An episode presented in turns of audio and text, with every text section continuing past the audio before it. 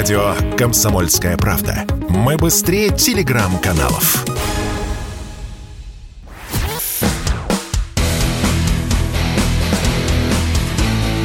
Программа с непримиримой позицией. Утренний Мордан. И снова здравствуйте, и снова в эфире радио «Комсомольская правда». Я Сергей Мордан. У нас сегодня пятиминутка милитаризма. Точнее, нет, я обманул, не пяти, тридцатиминутка милитаризма, причем с таким, вот знаете, э, латиноамериканским акцентом будет. А я напоминаю, в начале эфира мы запустили с коллегами опрос, в котором предложили принять всем участие. Вот вчера появилась новость о том, что Никарагуа разрешила размещать э, на своей территории э, российские войска точнее так, в том числе и российские войска для решения всяких гуманитарных задач. Мы об этом сейчас подробно поговорим. А, и тут в памяти, естественно, всплывает э, старый добрый Карибский кризис и вопрос, вот это вот э, такая вот э, имперская мечта, где же должны стоять русские ракеты? ну и вообще должны ли они стоять, тоже возникает вопрос. Ну, предположим, давайте, я предложил выбрать где оптимальным образом было бы поставить какие-нибудь отличные э, российские ракеты с ядерными боеголовками. Конечно, ядерными, какими же еще. Куба предлагалась на выбор. Никарагуа, страна менее известная, но все же, это, наверное, номер два из наших познаний про Латинскую Америку. А на выбор везде должны стоять ракеты, ну и для пацифистов э, нигде. Вот, собственно, такой вопрос. Он идет на телеграм-канале Мардан. Заходите, голосуйте. А мы зададим этот же вопрос э, Егору Ледовскому, гендиректору Латиноамериканскому центра имени Уга Чавеса. Егор, здрасте. Доброе утро, Сергей, рад вас слышать. Да, я тоже. Вы что, выберите, где нам имело бы смысл поставить э, ракеты? Куба или Никарагуа ближе вашему сердцу? Ну, идеальный вариант, конечно, везде. Э, Но если, если говорить э, именно об этих двух странах, я бы как раз, наверное, выбрал все-таки Никарагуа. А, потому что на самом деле Никарагуа – это уникальная страна на данный момент на политическом э, ландшафте, потому что мне кажется, что в данный момент она является ведущей страной в социалистическом блоке, да, если мы говорим об этих трех странах, Куба, Венесуэла и Никарагуа, почему ведущий? Потому что фактически это единственная страна, которая осмелилась а, открыть свое представительство официальное дипломатическое в Крыму. Многие страны, конечно, признали присоединение Крыма к России, в том числе Куба и Венесуэла, но все-таки одно дело да, признать на словах, а другое дело вести активную деятельность. И многие все-таки этого еще пока побаиваются. А вот Никарагуа не боится, что говорит очень многое о мужестве ее а, лидера Даниэля Артеги, и вообще о настроениях в никарагуанском обществе, которое очень сильно ориентировано на Россию. И вот по моему опыту общения с никарагуанцами, и с властями, и с простыми людьми, э, там действительно пророссийские настроения очень и очень сильны. Это, в принципе, достаточно понятно, потому что те вещи, которые США творили в Никарагуа, когда была так называемая война против Контрас, да, угу. по сути дела, это были такие вооруженные террористические банды, э, они заходили в Никарагуа со стороны Гватемалы, там были ну, откровенные нелюди, нацисты и, и собственно, Э, люди, которые вообще не имели никаких понятий о совести и морали. И вот эта вот э, десятилетняя практически война, она оставила, конечно, неизгладимое впечатление в памяти никарагуанцев и уже будущих поколений, потому что та звериная жестокость, которую Соединенные Штаты посредством вот этих контрас распростра... распространяли свое влияние, да, и расправлялись со сторонниками Даниэля Артеги, Соединистского фронта, э, это, конечно, было действительно ужасно. И поэтому то, что сейчас происходит, это, конечно, отголоски, в том числе той а, жесточайшей политики, которую Соединенные Штаты проводили а, против Никарагуа. И сейчас, когда вот Даниэль Артега вернулся уже к власти а, путем не военным, не революционным, да, через президентские выборы, получил большинство, поддержку народа и снова взял курс на Россию, это встречает колоссальное одобрение в обществе. И мы видим, что Никарагуа действительно открыта к сотрудничеству не просто на уровне каких-то заявлений, а вот на реальном физическом уровне. Вот, собственно, этот закон, а, который вчера был принят, э, еще раз это демонстрирует. Скажите, пожалуйста, ну а какие реальные связи между Россией и Никарагуа экономические существуют? Ну, то есть, понятно, как бы, если нет торговли, тогда это не более чем вот взаимный интерес узкого круга каких-то интеллектуалов здесь, в России, и там, возможно, и в Никарагуа. Вот кому-то есть дело до далекой э, холодной России. Ну, надо сказать, что товарооборот, конечно, у нас небольшой, это действительно так, он составляет э, сотые доли процента от общего товарооборота России – и для Никарагуа также он не является ведущим. А, а, но пар, нужно... Извините, я перебью вас сразу. А, важно понимать, а вот кто ключевые партнеры экономические для Никарагуа сейчас? Э, ну, США, США конечно, ввиду, ввиду своей близости, да, э, речь идет прежде всего, кстати говоря, об импорте, потому что, э, если говорить то, что импорте в США, да, потому что то, что возит Никарагуа, здесь, да, США тоже занимает ведущую позицию, но уже не такие большие, как, допустим, в, в вывозе товаров в Соединенные Штаты, здесь уже подбирается к этому Китай. Угу. И вот Китай здесь, конечно, играет тоже достаточно важную роль. Э, мы помним прекрасно вот э, эту историю с Никарагуанским каналом. Китай, конечно, очень активно зашел в Никарагуа а, именно с прицелом на то, что будет строиться Никарагуанский канал. У нас был проект э, на троих. Вот Россия, Никарагуа, Китай. Mm-hmm. Россия здесь должна была выступать в роли мозгов, да, то есть проектировать все это дело, разрабатывать а Китай должен был выступать э, в роли э, такого финансового института, который все это будет дело спонсировать. Ну и никарагуанцы, соответственно, предоставляют свою землю, да, и тоже э, имелось в виду, что они там будут работать, да, то есть и им будет повышена занятость, снижена безработица. Но дело застопорилось ввиду недостатка инвестиций именно из Китая.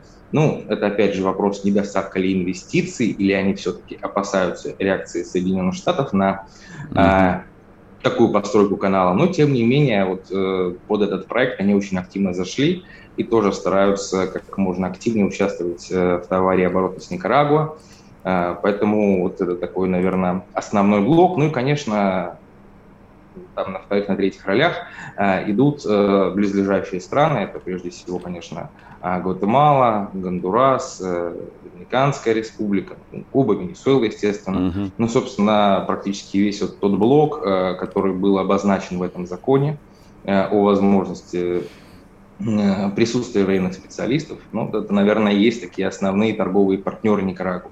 Егор, скажите, пожалуйста, вот теперь разъяснить про эту новость, э, ну, на которую тут э, некоторые, конечно, возбудились, даже не прочитав ее целиком, уж тем более до конца, а решение э, Никарагуа разрешить присутствие на территории страны российских войск. Вот, вот это, это зачем, про чего, с чего вдруг они вспомнили про российские войска, в чем там возникла необходимость получить российские войска, кто им угрожает? Да, я я читал множество, конечно, заголовков и комментариев по этому поводу.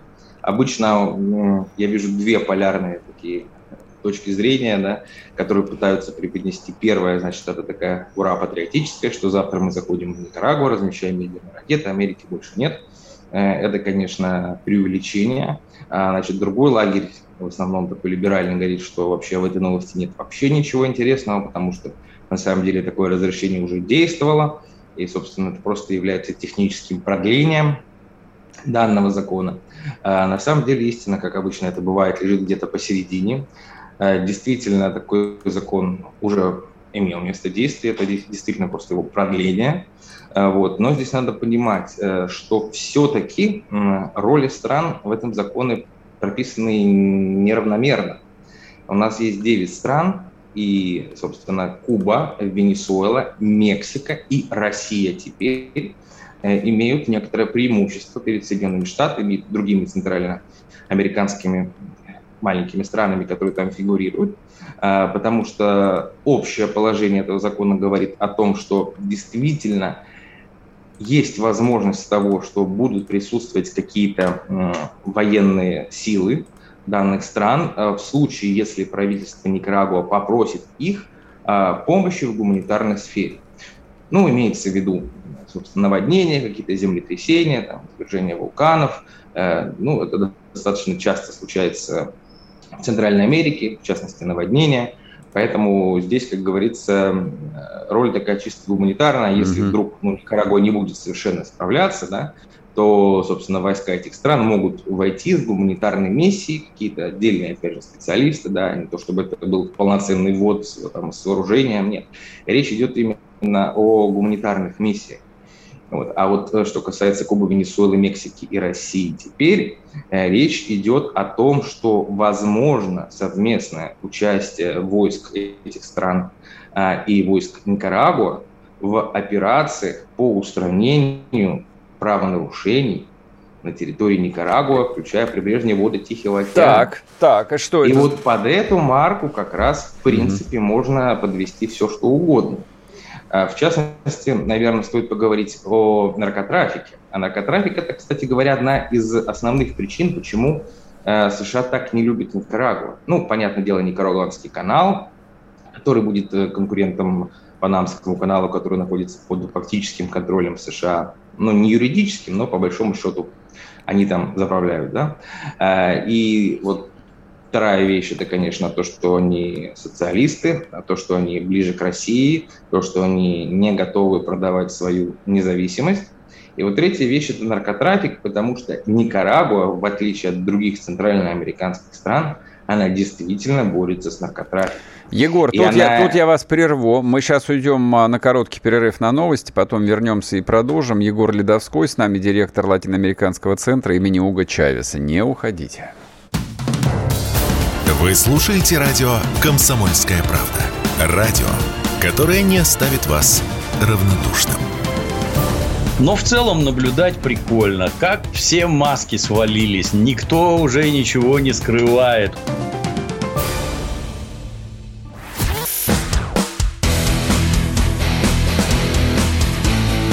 Программа с непримиримой позицией. Утренний Мордан. И снова здравствуйте, и снова в эфире радио «Комсомольская правда». Я Сергей Мордан. Мы продолжаем разговаривать. Егор, извините, пожалуйста. Егор Ледовской, э, гендиректор Латиноамериканского центра имени Уга Чавеса. А, Вновь приветствую вас. Да, и снова, да, и я вас снова приветствую. Значит, вы начали говорить э, о том, почему никарагуанское правительство включило вот в список стран, которым разрешено иметь э, войска на территории Никарагуа Россию, и, собственно, вот э, насколько это отличается от того довольно длинного списка, который там был до этого. Теперь а, вот у меня какой вопрос. А есть ли в этом практически смысл для России? То есть вот смысл для, для Никарагуа там какой-то, я понимаю, ну да, как бы вот э, некий международный вес, региональный вес, там много стран в Центральной Америке, они все маленькие, но с большим эго, там с большой славной историей, они все претендуют э, на саблю Симона Боливара, вот, ну и так далее и тому подобное. А, ну а для России вот э, такая трансатлантическая экспедиция, я даже не о том, насколько она реально технически мы и так понимаем, что сложно. У нас нет того океанского флота, который был а, у Советского Союза. Ну а с точки зрения военного смысла в сочетании с экономическим, как вы думаете, может ли действительно возникнуть такая ситуация, когда ну, вот в Кремле там сидят, подумают, обсудят между собой, скажут, ну окей, давайте отправим туда 3-4 тысячи десантников, а, в общем, с какой-то тяжелой техникой, нехай будет. Вот вы допускаете такую вероятность? И в какой ситуации? Ну, вероятность, конечно, я допускаю. Сначала я хотел бы немножко вот сказать по поводу важности для Никарагуа. Это не только политический вес в регионе, это еще и реальная угрозность переворота. Э, я начал как раз говорить про наркотрафик, с которым Никарагуа борется, в отличие от многих других стран. И мы видим, что, например, через контроль наркотрафика фактически США поставили на колени Колумбию. Да? Угу. И здесь тоже, в принципе, многие лидеры наркокартелей пытались э, встать в оппозицию э, да, к Даниилу Артеги, и в том числе они участвовали, вот, которые были протесты несколько лет тому назад, достаточно широкомасштабные, там подключались и студенты всякие, там вот эти вот э, такого мажористого вида, да, как в Венесуэле, и какие-то люди, которые связаны с наркокартелями. И все вот это ведь это против чего направлено? На свержение власти Даниила Артеги.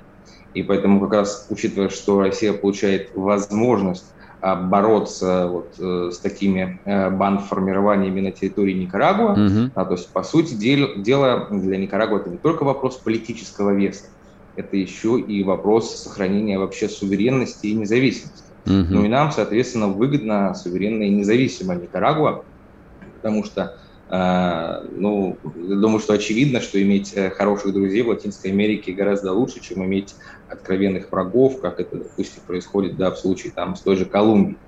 Ну а что касается непосредственно того, сможем ли мы участвовать э, да, там, полноценным, полноценными войсками, на сегодняшний момент, в принципе, такой задачи не стоит, но я считаю, что очень важно теоретически иметь такую возможность. Mm-hmm. Ведь, собственно, этот закон он не предписывает да, какому-то количеству там, российских войск находиться, не было там запроса от России на эту тему. Это просто э, законодательная возможность э, такой, в, в, такого присутствия в экстренном случае, да, когда на это поступит запрос от э, никарагуанских властей. Mm-hmm.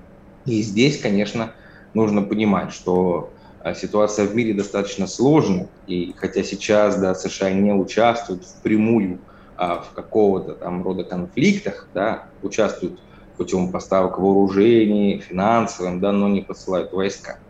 Мы не знаем, как ситуация сложится как через год, дальше. через два, угу. да. То есть, как бы, я надеюсь, что такого варианта не будет, угу. да, но, как бы, естественно, что любое умное правительство, у нас, мне кажется, достаточно дальновидные, правители, оно должно иметь э, разного рода козыри на руках, угу. чтобы в случае чего эти козыри иметь возможность использовать.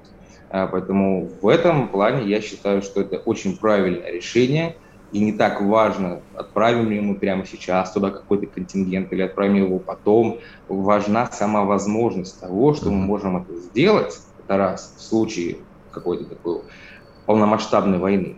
Ну и второе, это, в принципе, сама эта возможность уже является таким охлаждающим фактором для политики Соединенных Штатов, потому что как бы они там не хорохорились, да, Россию не боятся, и прямой конфликт они все-таки ввязываться не хотят.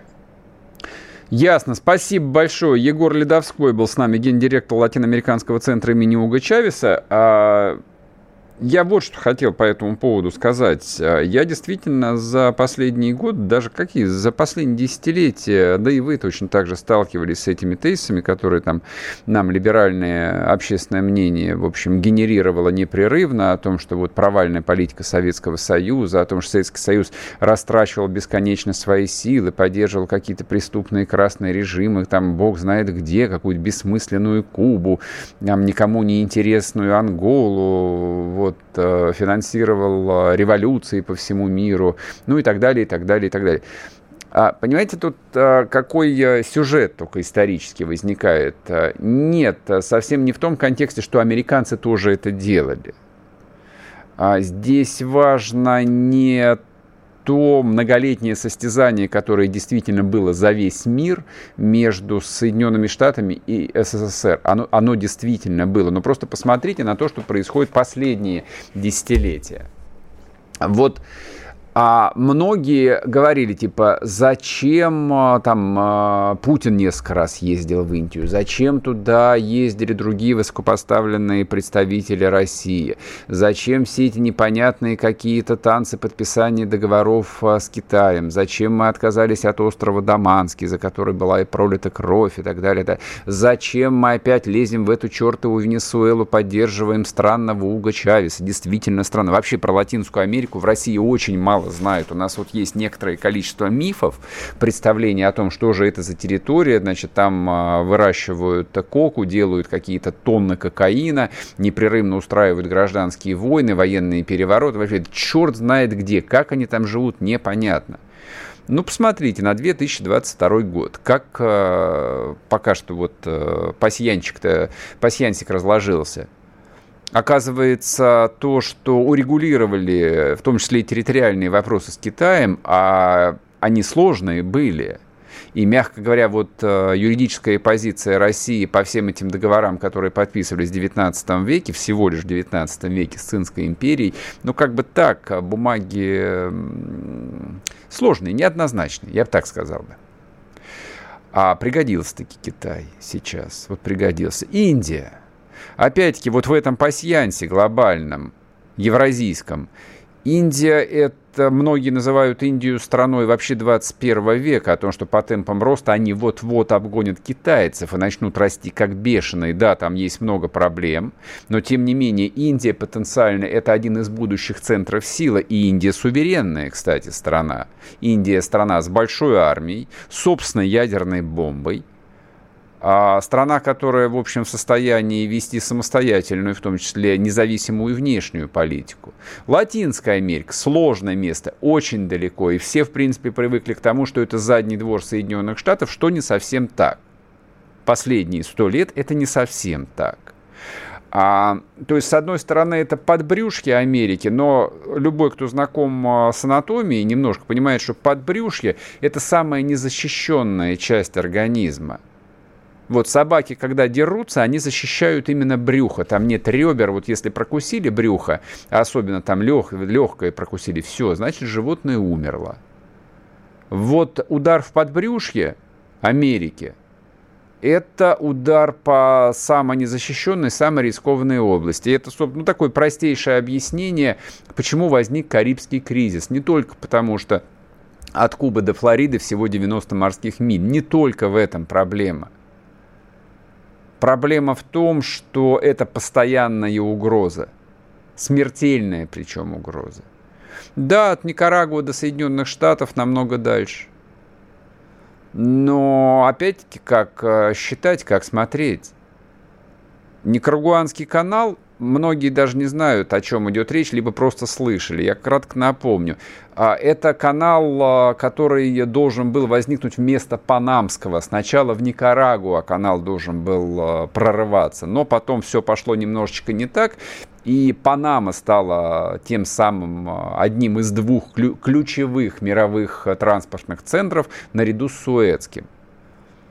Но история с Никарагуанским каналом не закрыта не закрыто. Там достаточно посмотреть на карту, насколько удобно было бы прорыть эту историю. И сейчас это намного проще, намного дешевле, чем сто лет назад. И китайцы, как страна, ведущая огромную, гигантскую мировую торговлю, к этому присматриваются. А где там Россия, я вам скажу. Россия сегодня является главной страной, страной номер один, которая умеет и может экспортировать силу порядок, умиротворять хаос в любой точке мира, в Америке, в Латинской, э, там, в Америке, в Африке, да хоть в Австралии, где угодно. Я не знаю насчет кадровых военных, но почему бы туда не отправить каких-нибудь доблестных наших бойцов э, из ЧВК? Да, и они сейчас занимаются решением вопросов на Украине, ну так э, украинская компания ограничена во времени, а там почему бы им не поехать, не позагорать на белоснежных пляжах? Вот так вот. Вернемся после перерыва, не уходите. Радио «Комсомольская правда». Мы быстрее телеграм-каналов.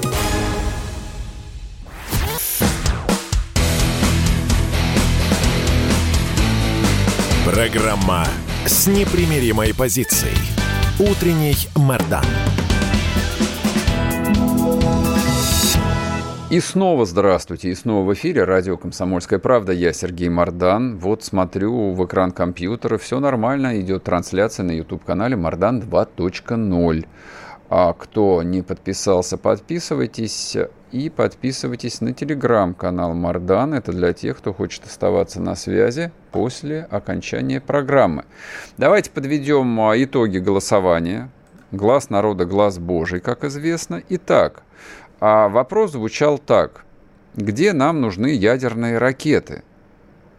Значит, в телеграм-канале Мардан цифры следующие. 21% проголосовавших на Кубе, 6%. Никарагуа, нет, как-то вот не получила поддержки. 58% а, везде нужны.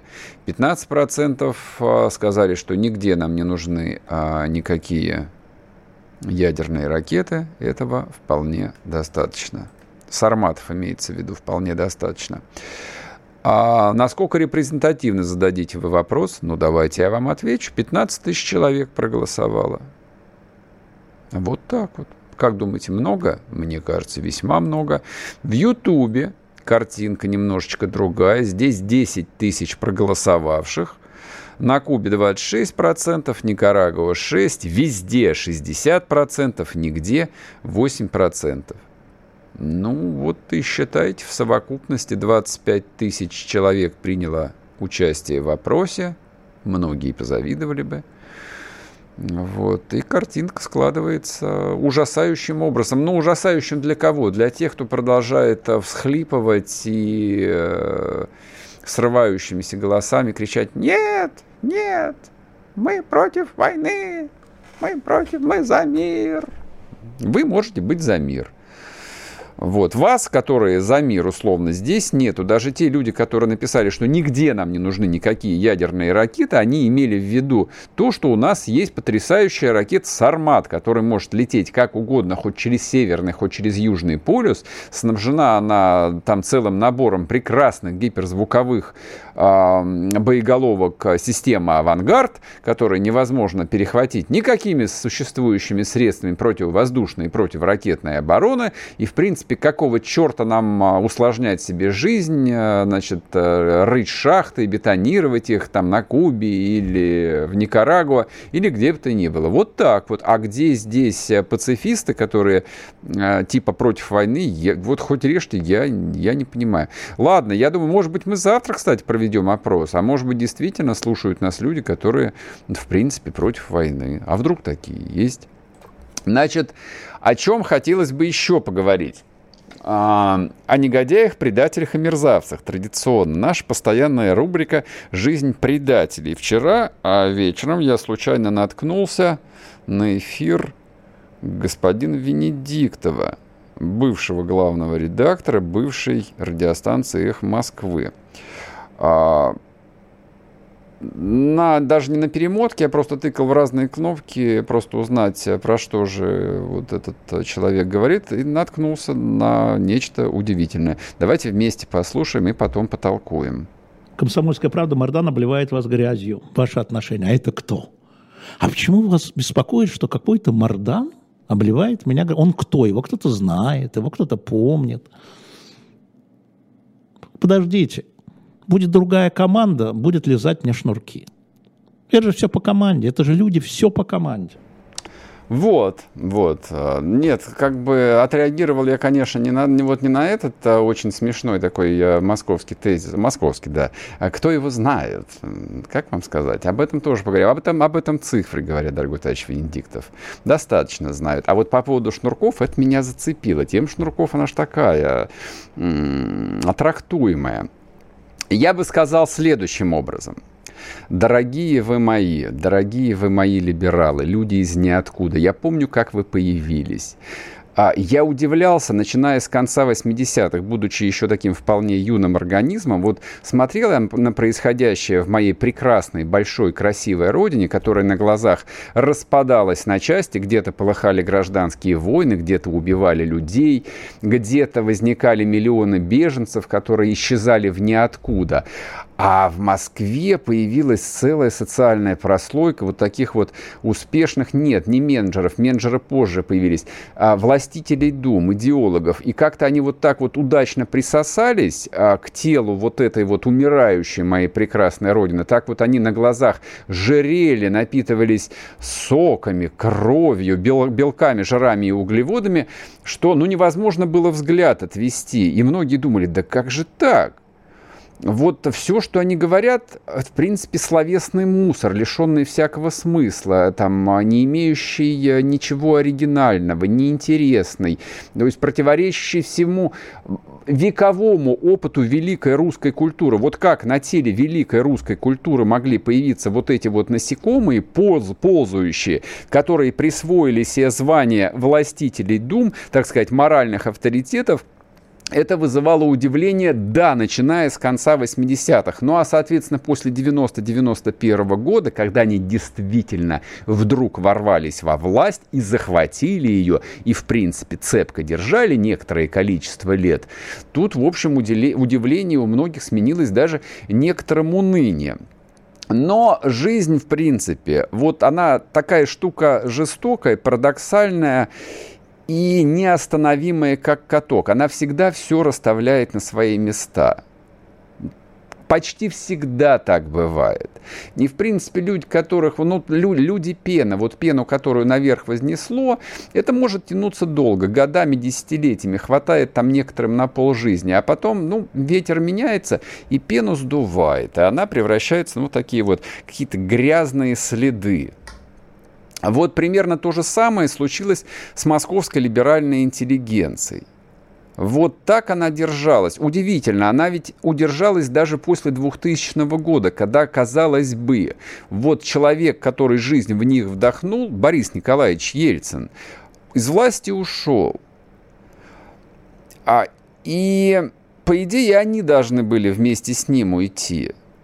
Но нет понадобилось еще почти 20 лет для того, чтобы, наконец, э, ну вот люди, которые, славьте Господи, реально страной управляют, поняли, что и вот эта вот э, хроническая болячка, российская хроническая болячка под названием московская либеральная интеллигенция, ее бесполезно там э, чесать, смазывать кремом, вот, перебинтовывать каждый день. Ее проще удалить, выжечь вырезать, ну, как бородавку. И вот эту вот бородавку, ее, наконец, с тела России выжгли. Бородавка причем, ну, вот такая, она испытывает какую-то фантомную боль, ей кажется, что нет, это недоразумение, все вернется, будет другая команда, ну, команда в смысле команда как приказ. И вот это вот а, шобло там каких-то пропагандистов, которые дорвались случайно до власти, они исчезнут. И опять вот вся расстановка поменяется, на вершине снова окажутся вот эти вот странные люди с внешностью, а, ну, Паниковского в исполнении а, покойного Зиновия Герта, и вот эта вот публика, морданы вот эти коллективные, начнут лизать им шнурки.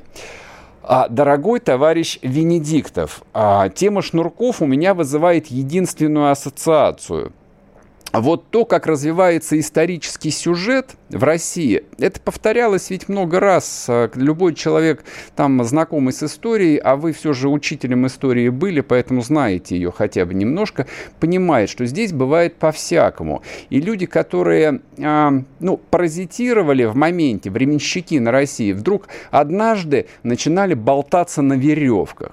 В том случае, если веревки под рукой не окажется, в принципе, петельку можно сплести и из шнурков. Для всякого, кто окажется в неправильное время, в неправильном месте. Вот что бы я сказал про шнурки. Поэтому, в принципе, самое лучшее, вот первый шаг уже сделан, вы уже остались не при делах.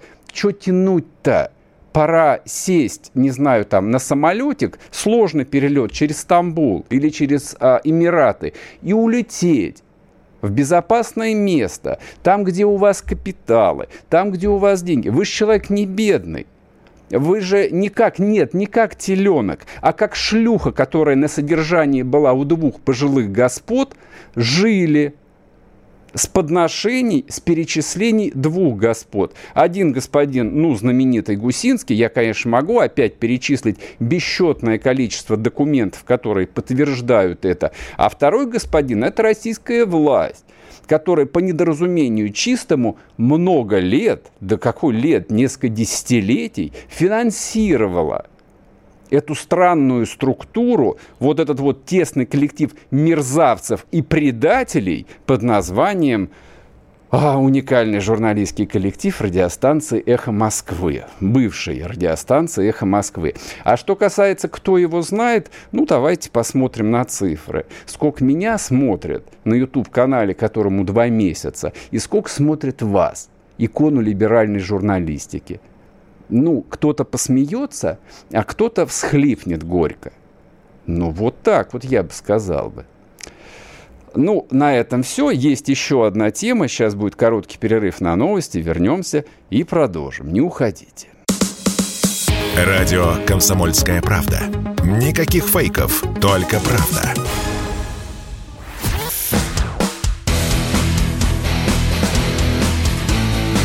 Программа с непримиримой позицией. Утренний Мордан. И снова здравствуйте, и снова в эфире радио «Комсомольская правда». Я Сергей Мордан. А еще об одном я хотел поговорить. Некоторые говорят, а, некоторые говорят, что я ненавижу Советский Союз. Это потрясающая ложь, удивительная, на которую даже я не хочу отвечать. Я восхищаюсь Советским Союзом.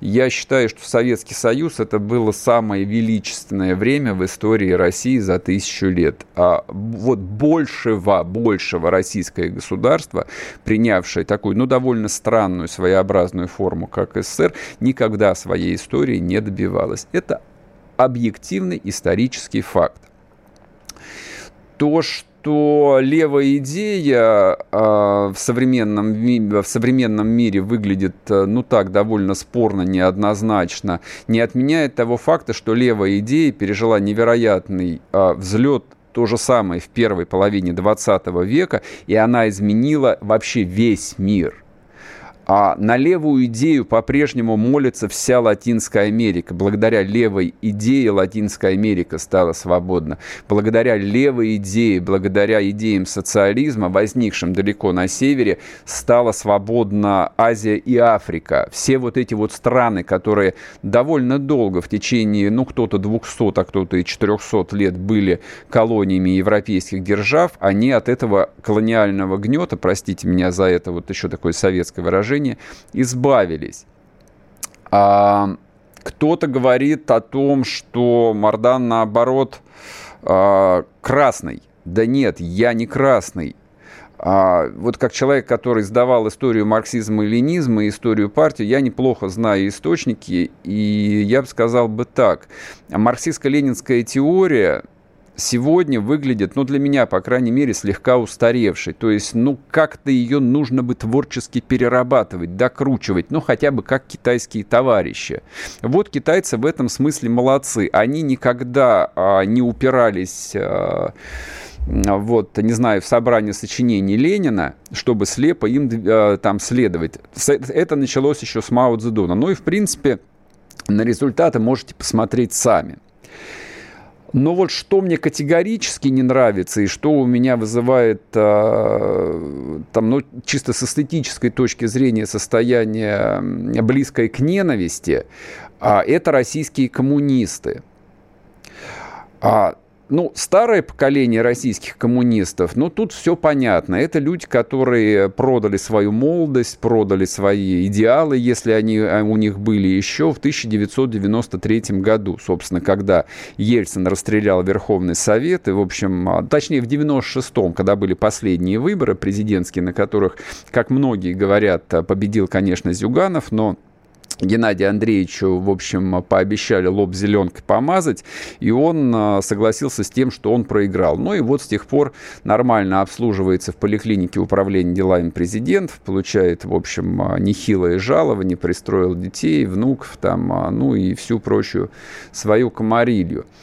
А, но новое поколение российских коммунистов вызывает, конечно, вот недобрые чувства в еще большей степени, потому что у них вот в их биографии не было даже 93-го и 96-го года. Им точно никто не угрожал. Вот они стали такими, потому что они стали такими. Я вам сейчас включу коротенькую запись, послушайте. Это депутат от КПРФ Мосгордуме, фамилия его Севастьянов. Нужно своевременно решать проблемы граждан.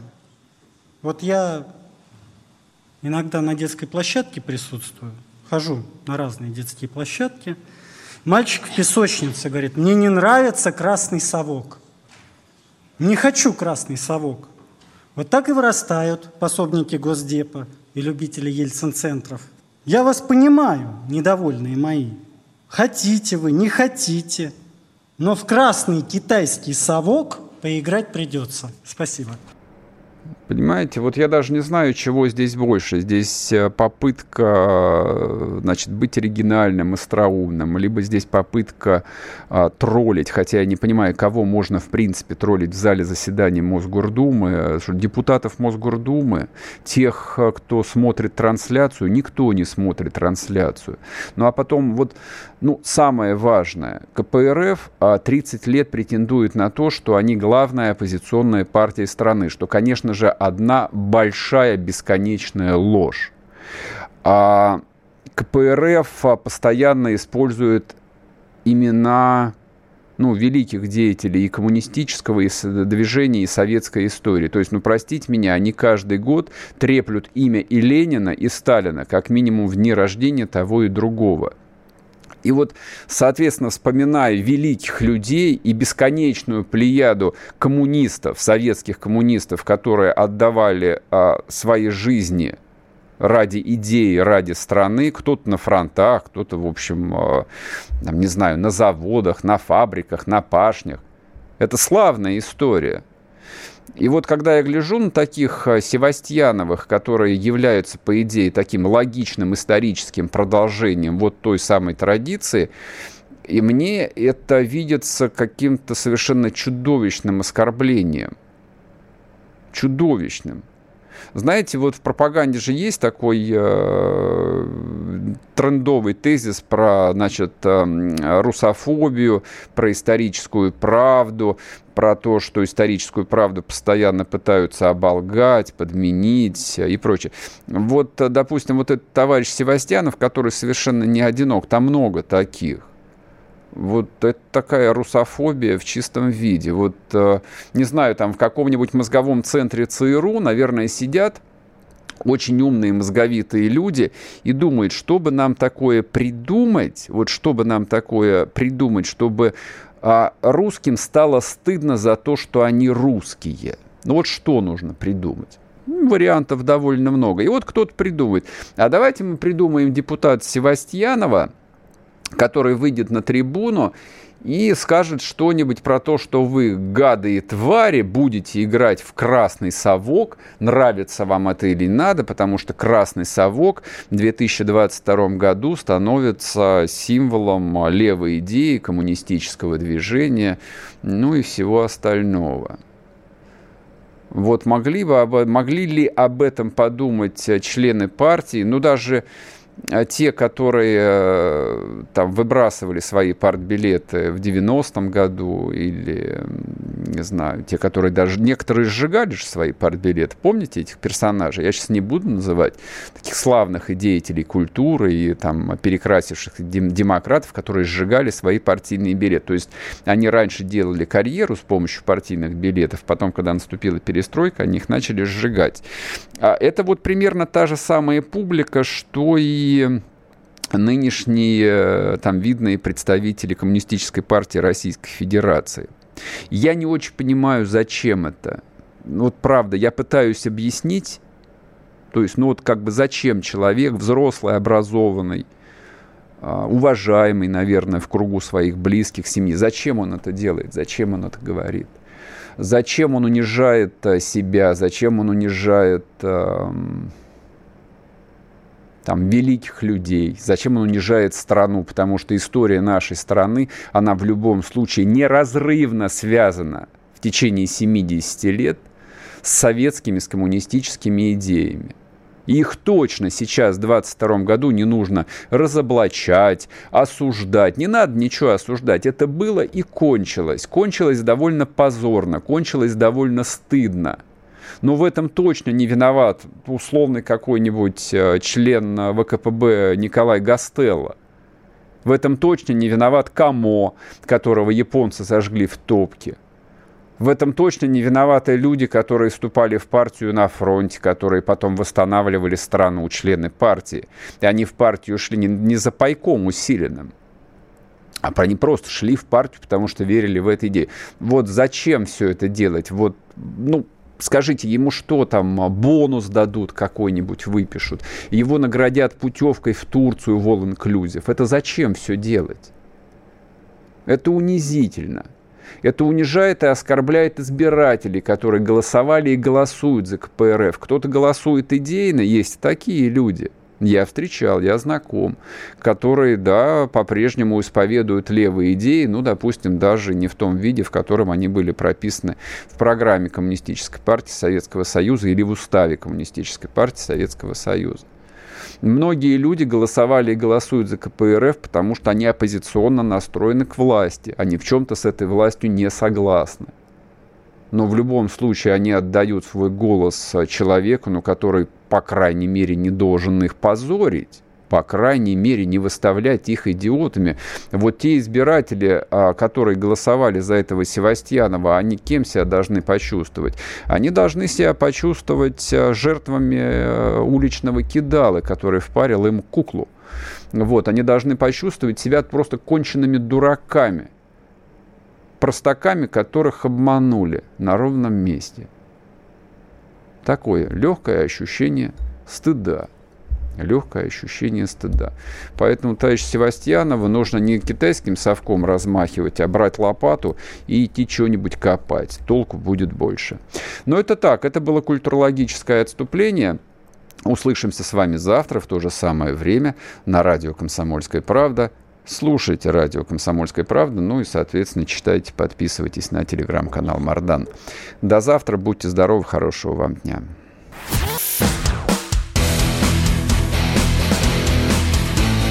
Утренний Мардан.